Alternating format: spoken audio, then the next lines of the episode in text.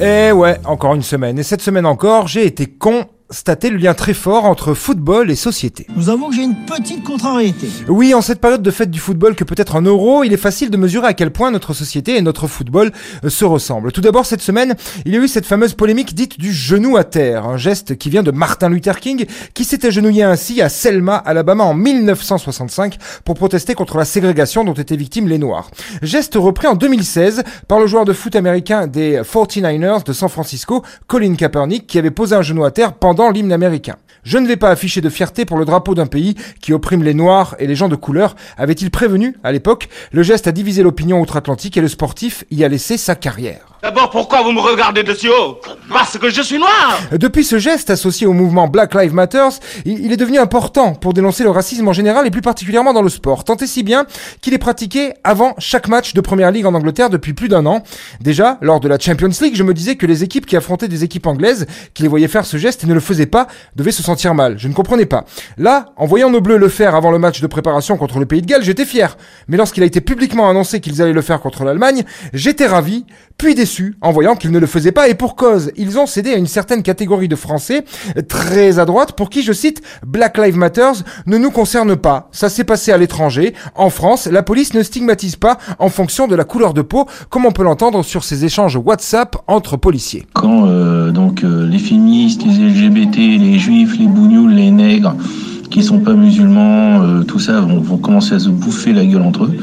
Tu manges ton popcorn, tu regardes la télé, Dire qu'il n'y a pas de racisme en France, c'est complètement ubuesque. C'est une honte d'entendre ça, une honte de ne pas s'associer à ce combat international qui doit être mené contre le racisme. Une honte pour ces gens-là de ne pas comprendre la portée universelle de ce geste devenu par extension témoignage de soutien à tous ceux et celles qui sont discriminés, les femmes, les LGBT et j'en passe. Quand je lis ou j'entends ce que j'ai pu lire ou entendre, je suis comme George Floyd, I can breathe. On aura décidément tout libéralisé, sauf le bon sens. Et quand on voit la portée universelle du sport, et encore plus du plus populaire d'entre eux, le football, il est impensable de ne pas l'utiliser pour le bien commun. On dirait c'était comme si euh, qu'il n'y avait rien changé euh, hier. Heureusement, et contrairement aux idées reçues, ou à Franck Ribéry, des stars du foot qui ont un cerveau, il y en a. Comme par exemple Pogba, qui a gentiment évité de faire de la pub à une marque de bière en enlevant des canettes du champ des caméras lors de sa conférence de presse. C'est vrai qu'en plus d'avoir la peau noire, il est musulman, et donc l'alcool, bah, c'est pas son dada. Il a brillamment assumé, en boitant euh, par là même le pas à la légende Cristiano Ronaldo, réputé pour être un des plus grands athlètes de ce sport, et quelqu'un d'extrêmement sain, qui la veille avait eu la même attitude en enlevant deux bouteilles d'un célèbre soda,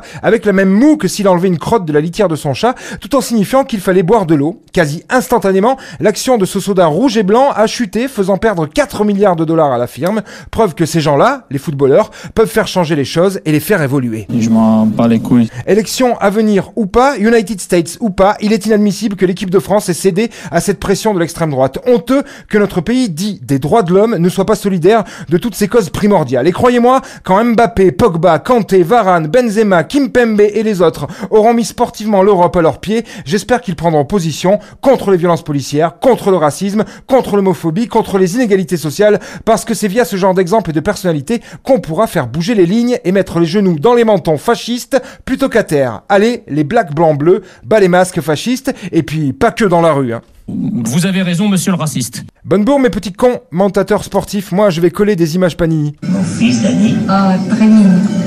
Ça c'est ma femme Nida, Très belle. ça c'est ma bite. Cool. Excuse-moi, désolé. C'était la semaine de Vinceau. Il n'a encore pas fait grand-chose. Hein.